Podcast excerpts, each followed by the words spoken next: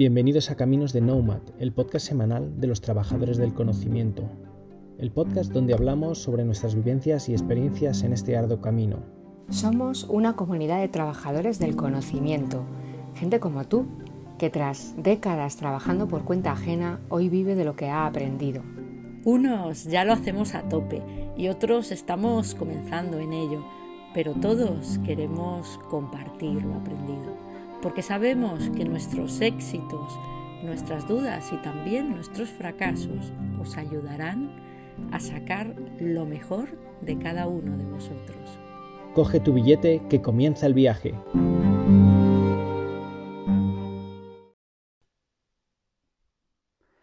Hola, soy Roberto García Esteban y os doy la bienvenida a este nuevo episodio de Caminos de Nomad, el número 14 ya en el que hablaré del que a mi juicio es el gran reto del conocimiento.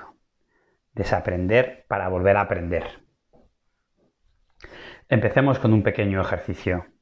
Vamos a probar a observar a un grupo de personas que estén asistiendo a una reunión de trabajo o que estén comiendo juntos en su jornada laboral. Probablemente tengan atuendos parecidos. Los hombres con camisa blanca o azul, eh, con barba similar, con el pelo, el pelo arreglado más o menos igual. Las mujeres con melena y ropa del mismo estilo. Todos usando para hablar expresiones comunes y a veces parece que hasta moviéndose de manera coordinada. Al hilo de este fenómeno curioso, ¿no? decía Mark Twain, el escritor norteamericano, que cuando te veas en el lado de la mayoría, párate a reflexionar porque en las multitudes lo que se acumula no es el sentido común, sino la estupidez. o lo que es igual, eh, equivale a decir que el éxito es sinónimo de diferenciación, tanto en el mundo de la empresa como en un grupo de trabajo más o menos reducido. Porque si haces lo mismo que la mayoría, ¿por qué alguien habría de recurrir a ti y no a otro? Pero por otra parte, es verdad que todos somos animales sociales y todos necesitamos pertenecer a un grupo, con gente que comparta con nosotros algún objetivo común o alguna afición común. Pero esto es compatible con que también a todos nos guste resaltar y diferenciarnos un poco de la mayoría, como esa niña que se hace seguidora del Atlético de Madrid en el seno de una familia de madridistas de Real Madrid, ¿no? Necesitamos pertenecer a un grupo, sí, pero también necesitamos o buscamos diferenciarnos, aportando algo diferente a los demás, a ese grupo. Entonces el camino para diferenciarse es innovar. E innovar consiste en hacer algo diferente a los demás. Y para conseguir esa diferenciación, lo más importante es saber desaprender. Es decir, ser capaces de dejar de hacer cosas que hemos hecho desde siempre. O si no es posible, al menos vamos a hacerlas de un modo diferente a como las hemos hecho siempre, replanteándonos la forma tradicional de hacer esas cosas y buscando alternativas. La clave, por tanto, para innovar es desaprender para volver a aprender. La metáfora que podría explicar este, este concepto es lo que se hace en una huerta, por ejemplo, que es quitar primero toda la maleza y las malas hierbas que se acumulan de forma natural y espontánea, y después remover y abonar la tierra para sembrar. Pero esto no es una tarea fácil, porque la cuestión es que nuestro cerebro, aunque es un órgano alucinante y asombroso, tiene una limitación importante, y es que no se puede formatear a voluntad como un ordenador. Es decir, no es posible borrar de nuestra mente el concepto A y sustituirlo por el concepto B, porque los conocimientos y creencias adquiridas van a formar parte de nosotros toda la vida. No es posible, por tanto, desaprender entendido como sinónimo de olvidar. Y ahí radica precisamente la dificultad. Es decir, lo que debemos hacer en esta era que muchos llaman buca, como acrónimos ¿no? de volatilidad, incertidumbre o uncertainty en inglés, complejidad y ambigüedad, es replantearnos lo aprendido y mirarlo desde otro punto de vista. Es decir, desaprender no es olvidar, sino es mirar de manera crítica lo que ya sabemos y ser conscientes de que lo que funcionaba ayer, hoy probablemente ya no funcione. Y por tanto debemos buscar o aprender nuevas opciones. Sin embargo, la mayoría de la gente intentará hacer lo mismo que ya le funcionó en el pasado. Por tanto, es muy importante darse cuenta de que para diferenciarse de los demás hay que aprender y primero y antes que aprender hay que desaprender. Ya lo decía, no es, un concepto nuevo realmente, porque ya lo decía Baltasar Gracián hace casi 400 años. El primer paso de la ignorancia es presumir de saber. Es lo que decía Baltasar Gracián. Es decir, el momento en el que crees que eres infalible y que ya lo sabes todo sobre un tema, es el momento en el que más cerca estás de ser un ignorante. Todo esto funciona un poco también como la enciclopedia, ¿no? Que, nuestros padres tenían en casa con muchos tomos, ¿no? Esa enciclopedia llena de, tomos donde podía consultarse cualquier duda y aprender un montón de cosas, ¿no? Pero esa enciclopedia era un contenido estático, que no cambiaba y que cuando entraba en casa el primer día ya estaba obsoleta, porque había algún dato erróneo, probablemente, ¿no? Entonces, eh, la cuestión es que la enciclopedia servía para buscar información, pero no para contribuir activamente al aprendizaje, que no es lo mismo, ni mucho menos. Es decir, no se trata de tirar la enciclopedia entera a la basura, sino que hay que evaluarla, cambiar los párrafos obsoletos y sustituirlos por la información actualizada. Resumiendo un poco todo esto, Desaprender es plantearse de forma crítica lo que ya sabemos, corregir esos párrafos obsoletos de la enciclopedia, ¿no? El que una opinión sea compartida por mucha gente no quiere decir que sea errónea, pero es verdad que muchas veces quienes marcan la diferencia son los que piensan diferente y los que se alejan del, del pensamiento común aquellos que son capaces de liberar la mente y dejar espacio libre para lo nuevo. Algunos dicen que la capacidad de desaprender lo aprendido es la gran soft skill de esta era tecnológica en la que vivimos. Soft skill o, habilidad blanda, ¿no? Donde la información que tenemos a nuestro alcance es tan grande que nadie es capaz de manejarla convenientemente. Desaprender tiene que ver, como ya he comentado, con replantearse esa información y mirarla desde otro punto de vista diferente. Lo nuevo no puede eliminar totalmente a lo, antiguo, pero sí debe superponerse y tener más importancia en nuestra mente. Y eso de desaprender, ¿cómo se hace? ¿no? Os podéis estar preguntando. Pues teniendo capacidad de observación, ¿no? Eh, habilidad para hacerse las preguntas adecuadas en busca de averiguar la opinión de los demás. Tolerar el error, porque de todo error se aprende. Para desaprender hay que ser flexible, o más flexible que rígido. Hay que alejarse de prejuicios y estereotipos. Al final, desaprender es una cuestión de actitud y de apertura de mente. Se trata de estar siempre receptivo a nuevas ideas que mejoren la forma tradicional de hacer las cosas. La buena noticia es que aunque esto de desaprender no es sencillo, ya lo estamos haciendo. O alguien se acuerda de cómo quedábamos con los amigos cuando no existían los móviles, o de cómo se trabajaba hace 20 años, antes de que el correo electrónico bueno, 20 o 30 años, digamos, ¿no? Antes de que el correo electrónico, el ordenador estuvieran tan extendido por las empresas. Eh, yo recuerdo, y tampoco soy tan mayor, enviar eh, decenas de folios de documentación por fax a una central telefónica, ¿no?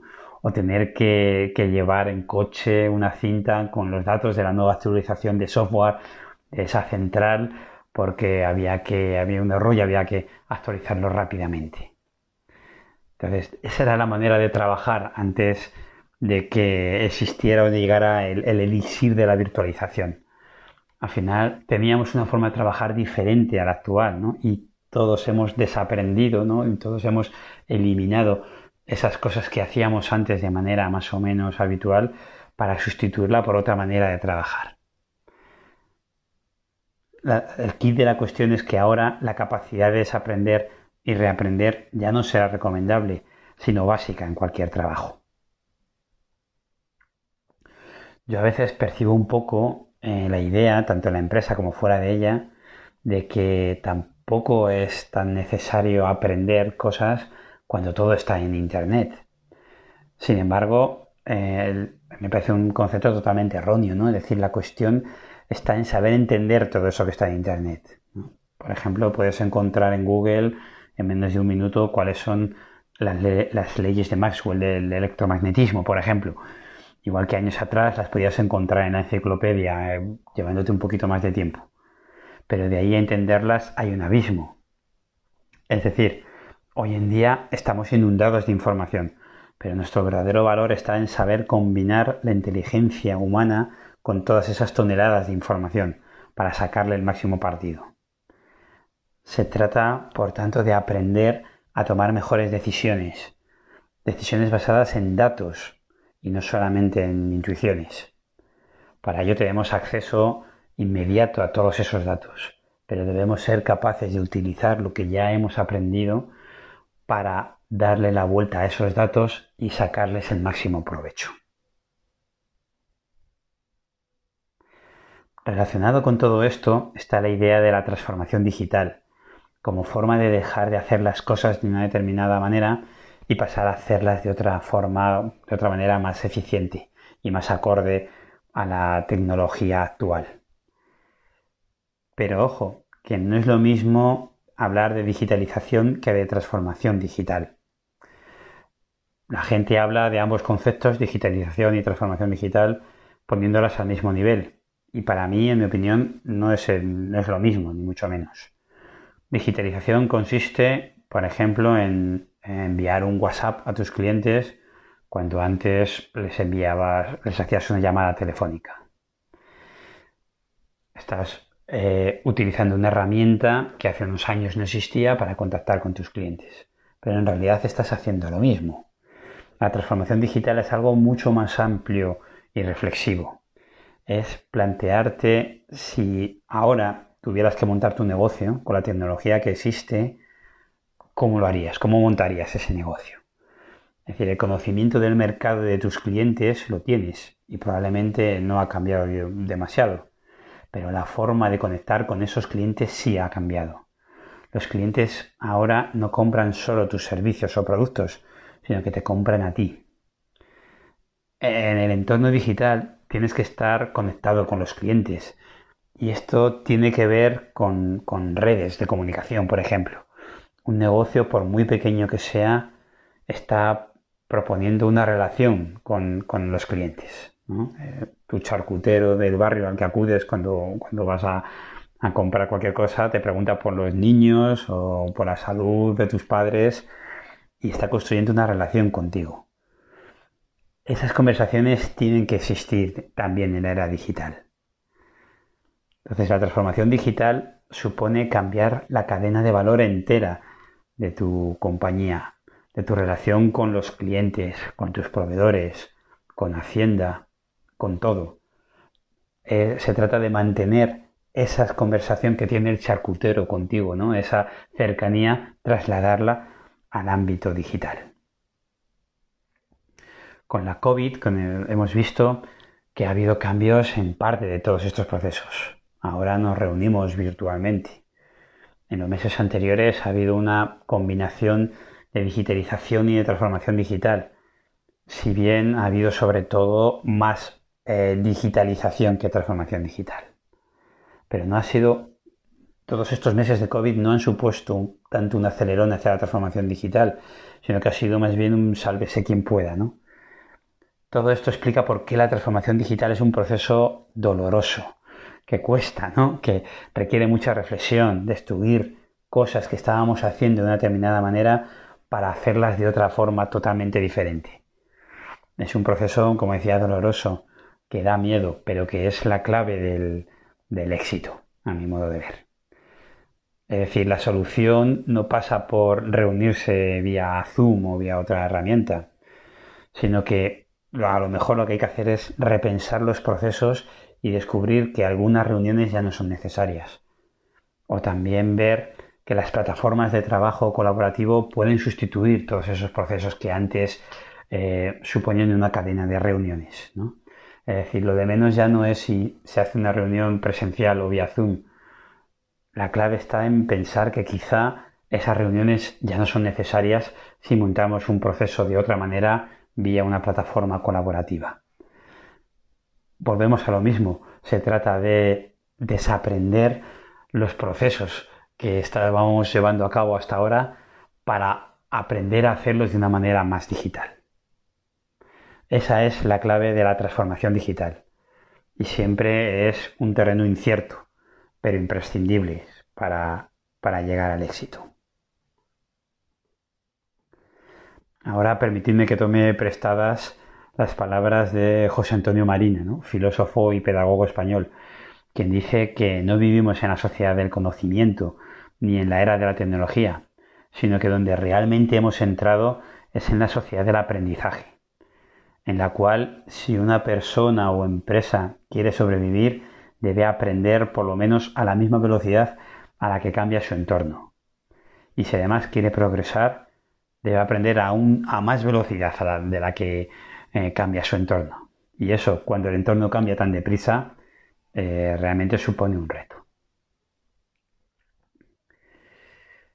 Ya me gustaría terminar con otra cita de un personaje ilustre, ¿no? de Edouard Punset, que decía que desaprender la mayor parte de las cosas que nos han enseñado es más importante que aprender porque muchas veces el límite no está en lo que desconocemos, sino en aquello que creemos que sabemos sin que sea así. Hoy en día disponemos de demasiada información para tomar cualquier decisión o simplemente para permanecer informados sobre un determinado tema. Tenemos toneladas de información a nuestro alcance. Dicha información se actualiza además continuamente y entra en contradicción con la, la información que previamente teníamos y asumíamos como cierta. Entonces, en conclusión, tanto cambio tecnológico y social deja a muchas personas desconectadas, desorientadas, estresadas.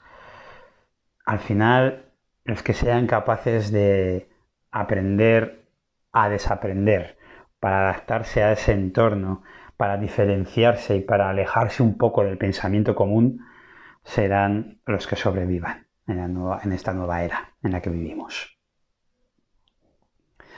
Y con esto termino definitivamente mi episodio de hoy.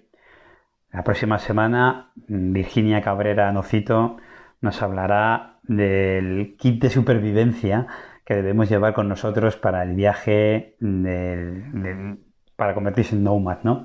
Y qué mochila vas a necesitar para ese viaje, ¿no? Ella lo cuenta muy bien y os, recomiendo vivamente su capítulo. Muchas gracias a todos y hasta la siguiente.